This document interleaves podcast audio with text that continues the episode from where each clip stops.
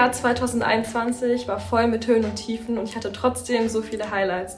Ich bin dieses Jahr neu in die Fokuskirche gekommen und auch in die Jugend Saints und durfte Menschen kennenlernen, die mich super inspirieren und mich in meinem Glaubensleben weiterbringen. Ich durfte einfach wirklich nochmal neu für mich selber erfahren, wie gut Gott ist und dass er mich nicht alleine lässt, auch in den schwierigsten Phasen meines Lebens. Mein Jahr 2021 war intensiv. Das hat sich im Jahr davor bei mir schon so entwickelt und ähm, ich hatte in diesem Jahr viele Projekte und Herausforderungen zu meistern, beruflich wie auch privat. Und ich habe Mitte des Jahres einfach gemerkt, es war ein Meilenstein für mich, dass ich etwas verändern möchte. Ich möchte weniger Quantität, mehr Qualität in meinem Leben. Ich möchte mich fokussieren. Ich möchte wirklich mehr Zeit mit Gott und eine tiefere Beziehung zu ihm aufbauen. Ich möchte mehr Zeit mit Freunden, mit der Familie verbringen. Und um mich neu auszurichten, habe ich dann viele konsequente Entscheidungen getroffen. Ja, ich habe eine Gemeinde gesucht, obwohl ich anfangs gar nicht danach suchen wollte, weil ich für mich bleiben wollte im Glauben. Und in der Bibel stand aber, ich soll eine Gemeinde suchen, also habe ich das gemacht. Und ich wollte mich auch taufen lassen und dafür ist eine Gemeinde recht hilfreich. Und das war ein wunderschönes Erlebnis. Und ja, dann bin ich in die Kleingruppe gekommen und in die nächste Kleingruppe und in verschiedene Dienste. Und ich bin richtig angekommen. Also Kirche ist für mich wirklich nicht das Gebäude, sondern die Menschen. Und das habe ich gelernt in diesem Jahr 2021. Hey, wenn wir auf 2021 zurückblicken, war es ein richtig cooles Jahr für uns, aber es war auch echt irgendwie ereignisreich und manchmal auch ein bisschen herausfordernd. Wir haben Sohn von anderthalb und da muss sich halt alles einfach nochmal neu finden und irgendwie kann man sich manchmal vielleicht halt gar nicht so einbringen, wie man sich das vorstellt und ähm, man muss die eigenen Bedürfnisse einfach ein bisschen zurückstellen. Ähm, zumal ist es ja auch so, dass wir aus Mönchengladbach kommen und Mönchengladbach ist unser Herz und wir freuen uns riesig darauf, Campus zu gründen. Und durch Corona, durch die Pandemie wurde das einfach alles immer weiter aufgeschoben und man saß so ein bisschen wie auf heißen Kohlen und ähm, dann immer diese Fahrerei nach Düsseldorf. Hey, wir haben es auch voll gerne gemacht, aber es war schon auch zwischendurch manchmal ganz schön herausfordernd und anstrengend. Für das Jahr 2022 wünsche ich mir, dass jeder Einzelne diese Liebe auch erfahren darf. Und ich möchte tiefer mit Gott gehen und ihm noch mehr begegnen. Ich will künftig meine Entscheidungen wirklich mit Gott treffen. Ich ähm, möchte mich auf ihn ausrichten. Ich möchte meine Berufung leben. Und der Worship hat dabei auch einen ganz besonderen Platz in meinem Herzen. Ähm, ich möchte gerne weiterhin ähm, in der Kirche aktiv sein und das mit meiner Umschulung verbinden, weil es ist für mich sehr, sehr viel, was jetzt im nächsten Jahr auf mich zukommt. Das wird stressig und ich glaube, dieser Glaube und die Gemeinschaft und das Zusammensein in meiner Kirche, das wird mir helfen und damit kann ich die Umschulung schaffen, denn die wird nicht leicht. 22 steht vor der Tür und das Projekt Campus Mönchengladbach geht los. Wir als Familie mit unserem kleinen Sohnemann freuen uns richtig, jetzt mit allen Teams loszulegen, hier Gottesdienste an den Start zu bringen und Jesus zu feiern. Und deswegen, deswegen wollen wir mit Fokus ins neue Jahr starten. Ich will mit Fokus ins neue Jahr gehen. Und ich möchte mit neuem Fokus ins Jahr starten. Und deswegen sage ich, ich gehe mit Fokus ins neue Jahr 2022. Hey, wie bist du ins neue Jahr reingekommen? Wie war dein Jahreswechsel? Hast du Zeit gehabt, noch mal ein bisschen Feedback zu nehmen, Feedback zu halten über das vergangene Jahr? Hast du mal so eine Inventur gemacht, so eine Bilanz? was gewesen ist, was du erreicht hast. Vielleicht auch eine Bilanz deines Glaubens. Hat sich Glauben vermehrt? Hat sich Glauben bestätigt? Oder ist Glauben verloren gegangen? Irgendwie verdunstet? Hey, so viele Leute in der Corona-Zeit, über die ich mit anderen Pastoren gesprochen habe, haben ganz offensichtlich ihre Glaubensfestigkeit verloren in diesen schwierigen Zeiten. Warum? weil die Stützen des Glaubens weggebrochen sind. Wenn du über Monate oder wenigstens über Wochen nicht mehr in den Gottesdienst gehen kannst, deine Freunde nicht treffen kannst, mit denen du sonst gebetet hast, wo ihr euch gemeinsam aufgebaut habt, gestärkt im Glauben, wenn plötzlich diese Stützen wegfallen, dann stellt sich die Frage, was bleibt am Ende noch übrig von dem Glauben? Wie viel Substanz ist eigentlich da und wie viel Gewohnheit oder Animation gegenseitige Ermutigung. Aber was ist die Substanz? Manche Menschen haben in diesen Zeiten ihren Glauben komplett verloren. Und deswegen möchte ich heute mit euch und mit uns darüber sprechen, was brauchen wir, damit unser Glaube stabil ist. Wo ist die Substanz des Glaubens? Wir brauchen Dinge, an denen wir unseren Glauben festmachen können. Wir brauchen so Meilensteine des Glaubens. Das sind Erfahrungen, die real gewesen sind, an denen wir uns festhalten können, auch dann, wenn alle Gefühle plötzlich weg sind. Heute Morgen möchte ich darüber sprechen, wie wir es schaffen können, unseren Glauben zu stabilisieren und auf eine Grundlage zu stellen, die trägt. Wir alle brauchen Meilensteine des Erlebens Gottes, die wir uns in Erinnerung rufen. Ich bin schon fast 40 Jahre mit Jesus unterwegs und immer wieder, wenn ich meine Tagebücher durchschaue oder meine alten Predigten mal anschaue, und durchlese, da fallen mir plötzlich Notizen auf, Ereignisse, die ich mal irgendwann aufgeschrieben habe, wo ich mir denke, alter Schwede, total vergessen, das war eine geniale Erfahrung, wie konnte das verblassen? Das ist eine Wahrheit, die ich im Laufe des Lebens festgestellt habe. Selbst die größten Ereignisse, wo du denkst, das werde ich nie in meinem Leben vergessen, im Laufe der Jahre verblassen sie tatsächlich emotional. Und es braucht immer wieder Erfrischer, dass wir es wieder greifen können. Also, was wir brauchen ist Meilensteine des Glaubens. Mein erster Punkt heute, den ich dir bitte auf den Weg geben möchte ins neue Jahr, richte aktiv Meilensteine des Glaubens auf. Ich möchte gerne mit euch in eine Geschichte reingehen, die genau diesen Punkt illustriert und unterstreicht. Es ist eine Geschichte vom Volk Israel, die über Jahre unterdrückt gewesen sind von den Philistern, die kein gutes Leben gehabt haben und durch Gottes Gnade und durch Gottes übernatürliches Eingreifen haben die es geschafft, die Feinde abzuschütteln, das Land zurückzuerobern und Frieden zu bekommen. Und damit sie das nicht wieder vergessen, hat der Prophet Samuel, der sie damals anführte, einen großen Stein aufgestellt und auf diesen Stein draufgeschrieben, Eben Ezer. Das ist ein Meilenstein des Glaubens, damit ihr es nicht vergesst, dass Gott real in euer Leben hineingewirkt hat. Wir wollen mal reinschauen in diese Bibelstelle. Wir finden sie im 1. Samuel Kapitel 7. Da lesen wir folgendes, ab Vers 7. Da aber die Philister hörten, dass die Israeliten zusammengekommen waren in Mitzbah, zogen die Fürsten der Philister hinauf gegen Israel. Samuel aber opferte dem Herrn ein Brandopfer und schrie zum Herrn für Israel. Samuel opferte dem Herrn ein Brandopfer, schrie zum Herrn für Israel und der Herr erhörte ihn. Und während Samuel das Brandopfer opferte, kamen die Philister heran zum Kampf gegen Israel. Aber der Herr ließ donnern mit großem Schall über die Philister am selben Tage und erschreckte sie, derart, dass sie vor Israel geschlagen wurden. Da nahm Samuel einen Stein, stellte ihn auf zwischen Mitzbah und Shen und nannte ihn eben Ezer und sprach, bis hierher hat uns der Herr geholfen. Wer sich mit der Bibel beschäftigt und mit dem Volk Israel, wird immer wieder verblüfft sein, was für außergewöhnliche Wunder und Machttaten Gottes dieses Volk erlebt hatte. Stell dir einmal vor, anderthalb Millionen Menschen, die jahrhundertelang versklavt gewesen sind, ziehen einfach ohne einen einzigen Blutstropfen aus dem Land ihrer Sklavenhalter raus und die lassen sie einfach ziehen. Wo gibt es denn sowas? Gott hatte das alles vorbereitet durch zehn Plagen über die Ägypter, sodass sie weich geworden sind und die Israeliten haben ziehen lassen. Dann zogen sie hindurch durch das Rote Meer, das teilte sich. Als die Ägypter sich anders überlegen hinterher wollten, hat sich das Meer zurückentwickelt äh, und ist über sie rübergefallen und sie sind alle umgekommen. Aber die Israeliten sind durchgegangen. Dann haben sie in der Wüste große Wunder erlebt. Jeden Tag gab es Manna auf dem Erdboden vor ihren Zelten. Dann kommen sie rein ins verheißene Land und die erste Stadt, die es einzunehmen galt, war Jericho und die zogen da ein paar Mal um die Stadt rum und dann fielen die Stadtmauern einfach ein und sie konnten reinmarschieren. Was für großartige Wunder. Und trotzdem haben sie es immer wieder vergessen. Trotzdem hat es sich ein paar Jahre später so angefühlt, als gäbe es Gott überhaupt nicht. Und sie fingen an, sich eigene Götter zu machen, Götzen, weil sie Gott nicht mehr spürten, weil es alles schon so lange her war. Und genau das ist doch die Situation hier in dieser Geschichte. Wenn wir die ganze Geschichte lesen, dann sehen wir, wie Israel voller Götzen gewesen ist. Sie haben sich ihre Götter selber gemacht und Samuel sagt, weg mit dem ganzen Kram, lasst uns zurückkehren zu dem Gott, der uns wirklich befreit hat. Das ist der Hintergrund dieser Geschichte. Als sie das dann taten und dann die Philister kamen, haben sie plötzlich ganz neu Gottes Wirken erlebt.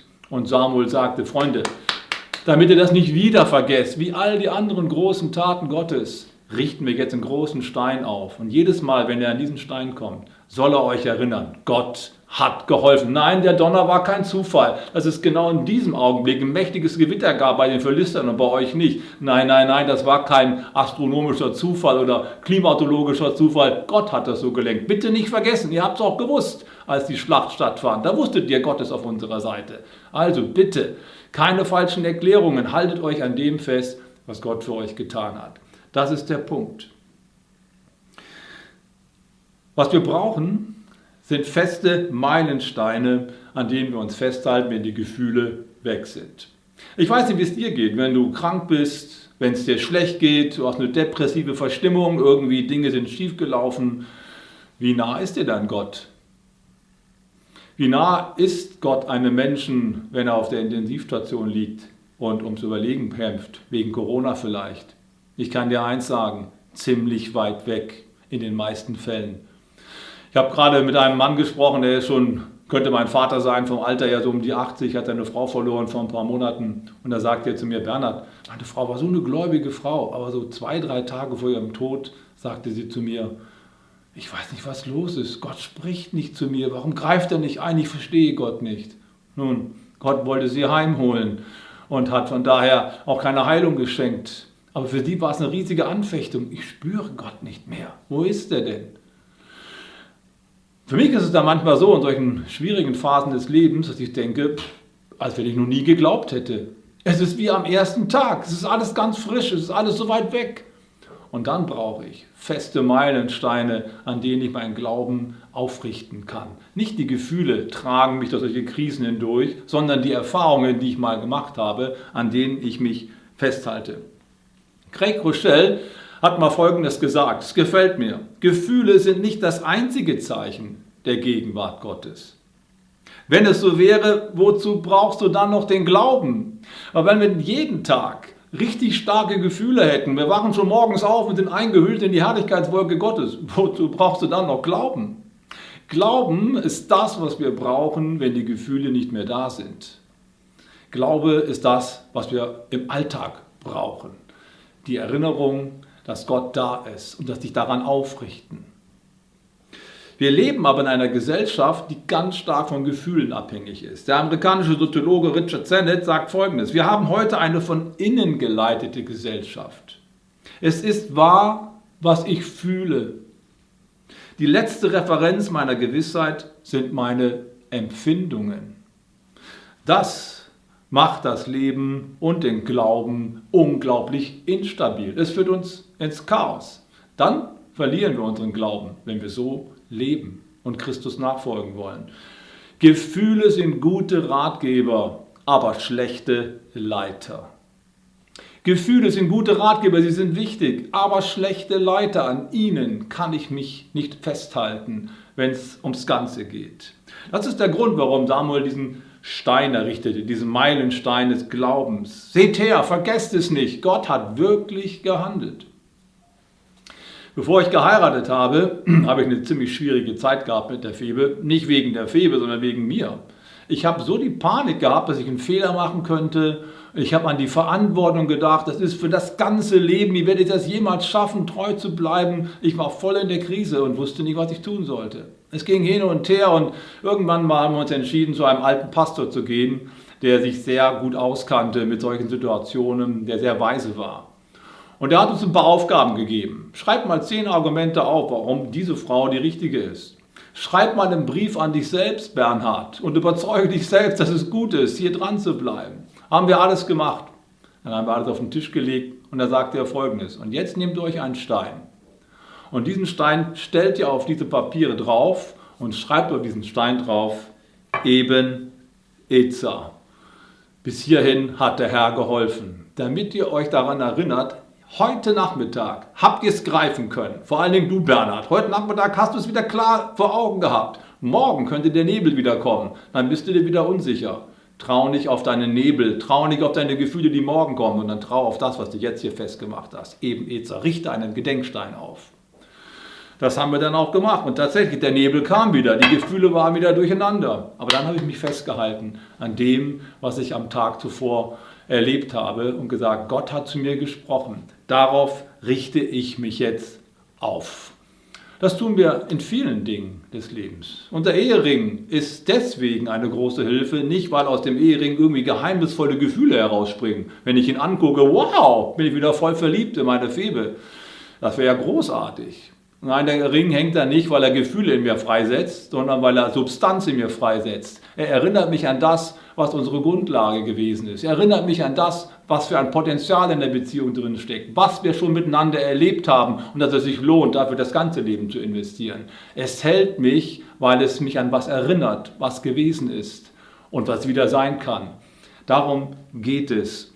Deswegen brauchen wir auch Gebete und Bekenntnisse, die sich auf Glaubenstatsachen berufen. Wenn wir die Bibel beten, die Psalmen beten, dann tun wir das, was andere Menschen schon erlebt haben, nachvollziehen. Lobe den Herrn meine Seele und vergiss nicht, was er dir Gutes getan hat, der dir all die Sünde vergibt, der dich heilt von allen Krankheiten, der dein Leben vom Verderben erlöst, der deinen Mund fröhlich macht, dass du wieder jung wirst wie ein Adler. Vergiss es nicht. Wir brauchen also Gedenksteine, wir brauchen also Meilensteine, um das Handeln Gottes nicht zu vergessen und nicht auf unsere Gefühle zurückzufallen, wenn es mal schwierig wird.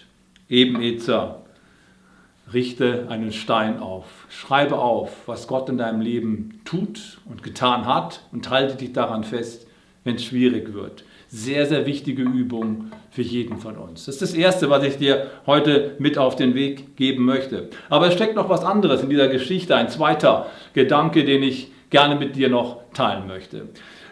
Samuel sagt ja nicht nur, Herr, hört mal her, Leute, wir richten hier einen Stein auf, der uns daran erinnert, Gott hat geholfen, sondern er sagt, Gott hat bis hierhin geholfen. Das ist so viel mehr als nur Gott hat geholfen. Bis hierhin bedeutet, offensichtlich geht es noch weiter. Wir sind noch nicht am Ende der Strecke angekommen. Offensichtlich hat Gott noch mehr vor mit uns. Und das ist der zweite Gedanke. Wenn du so Rückblick hältst auf ein vergangenes Jahr und so Bilanz ziehst, an welchen Maßstäben misst du denn, ob es ein gutes Jahr war oder ein weniger gutes Jahr? An was machst du das denn fest? Du kannst eigentlich nur objektiv messen, ob ein Jahr gut war oder nicht so gut war, wenn du klare Ziele hast, wenn du klare Ausrichtungen hast, an denen du messen kannst, ja, habe ich erreicht oder habe ich nicht erreicht. Bin über das Ziel rausgeschossen oder zurückgeblieben. Das kannst du nur rauskriegen, wenn du weißt, wofür dein Leben da ist, wenn du deiner Bestimmung dir bewusst bist. Das ist das, was Samuel dem Volk Israel eigentlich sagen möchte an der Stelle. Bis hierhin hat Gott geholfen. Und jetzt, liebe Freunde, bleibt bitte nicht bei dieser Erfahrung stehen. Dieser Meilenstein ist ein Startstein. Es soll weitergehen. Wir haben die Philister hier von diesem Platz vertrieben. Aber das ganze Land ist noch von ihnen besetzt. Geht weiter, denn das ganze Land gehört euch. Ihr sollt frei sein und ihr sollt für das ganze, für die ganze Welt ein Beispielvolk sein, ein Leuchtturmvolk sein, an dem andere Völker erkennen können, wie gut es ist, mit Gottes Ordnung unterwegs zu sein.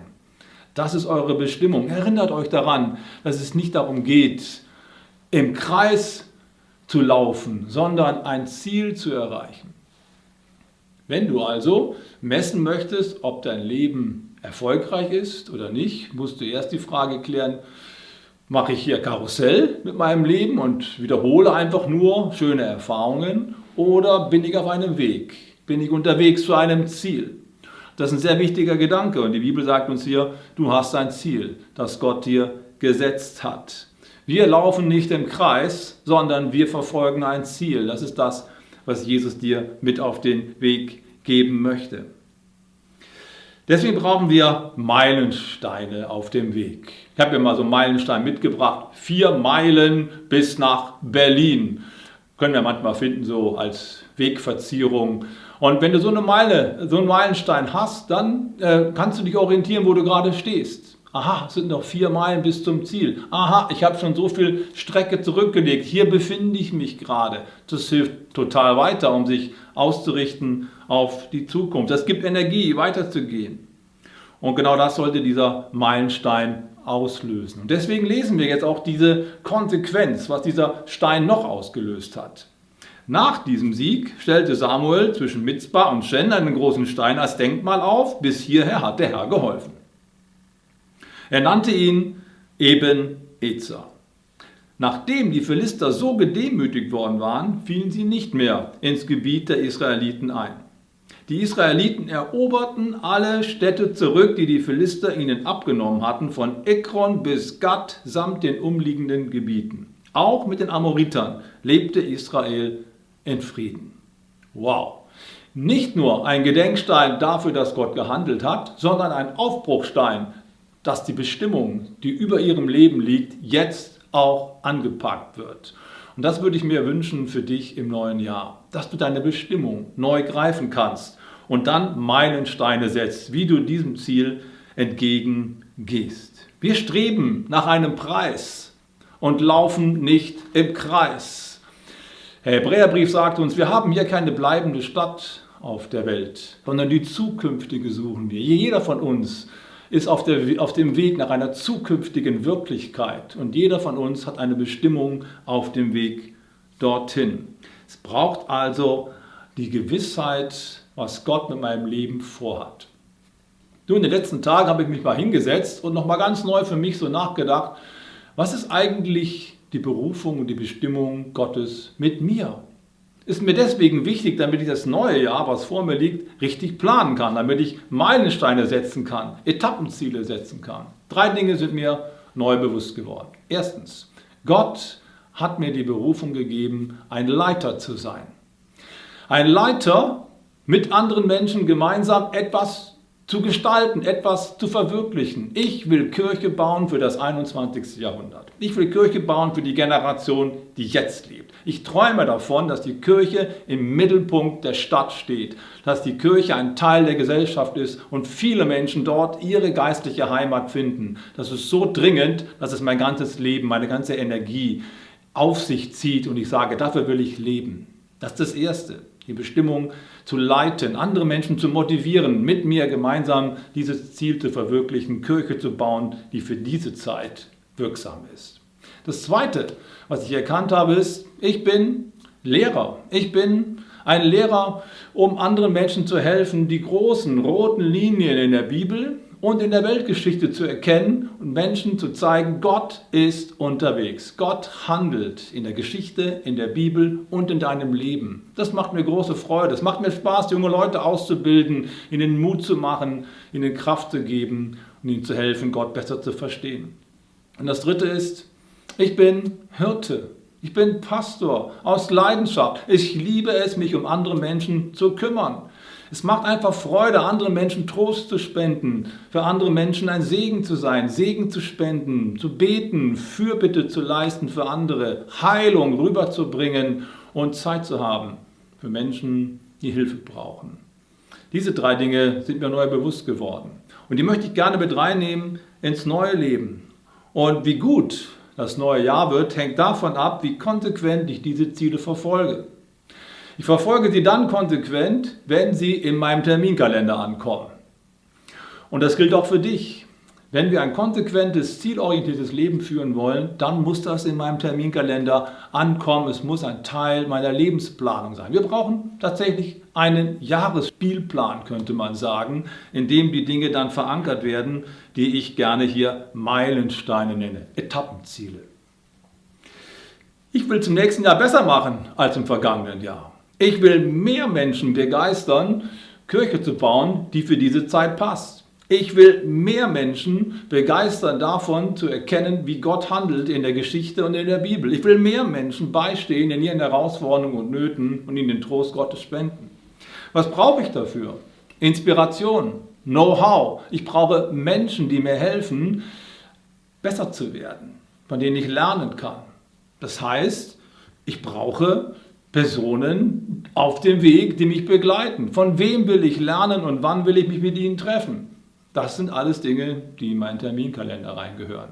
Und so kann ich am Ende des kommenden Jahres ermessen, wie weit ich gekommen bin und ob ich Ziele erreicht habe, ob mein Leben Fortschritt macht oder ob ich mich doch wieder im Kreis gedreht habe. Das ist, glaube ich, sehr, sehr wichtig. Und ich möchte dir gerne folgende Frage mit auf den Weg geben. Weißt du um deine Berufung? Weißt du um deine Bestimmung von Gott? Und wenn du es weißt, dann hast du eine riesige Chance, das nächste, dieses neue, dieses neue Jahr zum besten Jahr deines Lebens zu machen. Wie kannst du herausfinden, was Gott mit dir vorhat? Der große Psychologe Viktor Frankl sagte einmal, wir erfinden unseren Auftrag in dieser Welt nicht, sondern wir entdecken ihn. Er liegt in uns und wartet darauf, verwirklicht zu werden. Wir erfinden unseren Auftrag in dieser Welt nicht, sondern wir entdecken ihn. Gott hat in dich etwas hineingelegt, was du entdecken darfst und was gar nicht so weit weg ist. Es ist ziemlich nah und du kannst es relativ einfach herausfinden, indem du dir ein paar Fragen stellst. Zum Beispiel, welche Aussagen der Bibel sprechen am lautesten und häufigsten zu dir? Welche Predigten sprechen, sprechen dich am meisten an und wecken eine Sehnsucht in dir? Welche Bücher, Filme und andere Beiträge inspirieren dich am meisten? Welche Vorbilder hast du und was begeistert dich an ihnen? Vier Fragen, die dir helfen können, deine Bestimmung zu entdecken, die schon in dir liegt. Einige werden bei diesen Fragen merken, okay, ich glaube, ich weiß, was es ist. Wenn über Anbetung gepredigt wird, boah, da geht immer voll mein Herz auf. Ich habe so viel Sehnsucht danach, vorne auf der Bühne zu stehen und andere Menschen in die Herrlichkeit Gottes reinzuführen. Boah, davon träume ich, ist großartig. Wenn da Predigten kommen, da bin ich voll dabei. Das ist so mein großer Herzschlag. Ich liebe es, auf Lobpreis und Gebetsveranstaltungen zu gehen. Da braucht mich keiner hin zu zerren. Mein Herz schlägt höher, wenn ich Predigten höre, die die Anbetung zum Ziel haben. Andere werden vielleicht merken, oh, in meinem Herzen schlägt Barmherzigkeit. Jedes Mal, wenn der Prediger äh, über Zachäus predigt, den ausgestoßenen Zöllner, oder über die Sünderin, die da reingeschleift wird zu Jesus, oder andere Leute, die schwer geschlagen gewesen sind, wie der Gadarena von tausend Teufeln besessen und Jesus macht ihn frei. Wow, wenn ich solche Geschichten höre, dann klopft mein Herz. Ich denke mir, ja, das will ich auch. Ich möchte gern Menschen befreien aus den Fesseln ihres Lebens, aus den Traumata ihres Lebens. Ich möchte in die Freiheit reinführen. Das ist mein Herzschlag, Barmherzigkeit, mich um andere Menschen zu kümmern. Andere merken vielleicht, wow, mein Herz schlägt, schlägt dafür, etwas zu organisieren, etwas zu managen, damit es richtig gut wird. Ich liebe es, ähm, über Menschen etwas zu lesen, die echten Unternehmen toll gemanagt haben, sodass es erfolgreich geworden ist. Ich liebe Predigten über Nehemia oder über Josef, die ganze Völker so aufgestellt haben, dass Hungersnöte überwunden werden konnten, andere Krisen gemeistert werden konnten. Boah, klasse. So Lenker im Hintergrund, Staatenlenker, Firmenlenker, Gemeindelenker, so organisieren, planen und die Dinge wirklich gut zu machen. Das ist großartig, da habe ich voll Bock drauf. Oder andere merken, wie ihr Herz schlägt für Kinder oder für Kunst und Ästhetik, dafür Atmosphäre zu schaffen, damit Menschen sich öffnen können, andere Menschen zu coachen und zuzurüsten. Es gibt Dinge, die dich besonders ansprechen, weil Gott etwas in dich hineingelegt hat. Und ich möchte dich herausfordern, genau in dich reinzuhören, im Gebet mit Gott darüber zu sprechen und das dann festzumachen. Die nächste Frage wäre dann, was willst du dafür tun, dass diese Bestimmung, diese Sehnsucht in dir aufblühen kann und du im neuen Jahr Fortschritte machen kannst?